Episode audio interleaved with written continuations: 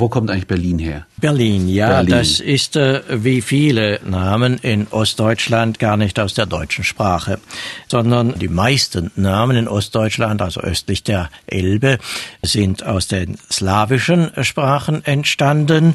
Im Slawischen gibt es also Berlin ist im altpolabischen äh, Bereich. Äh, in der polabischen Sprache gibt es die Wurzel ber, die heißt nichts anderes als der Sumpf. Und die Endung in, die haben wir ja sehr häufig dort, Schwerin, Stettin, Berlin, mhm. äh, Köplin ja, und so weiter stimmt. und so weiter.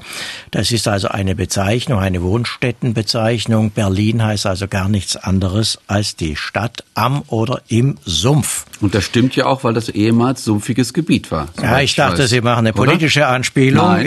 Eine ganze Reihe äh, von Hauptstädten Europas äh, haben mit Sumpf zu tun. London etwa, das ist Londinium, das ist auch der Ort äh, am Sumpf oder auch Brüssel. Brüssel, das ist nichts anderes als unser Bruchsaal. Und Saal heißt die Wohnung, die Bleibe und Bruch ist der Sumpf. Also Brüssel und Bruchsaal sind die Orte, die am Sumpf liegen.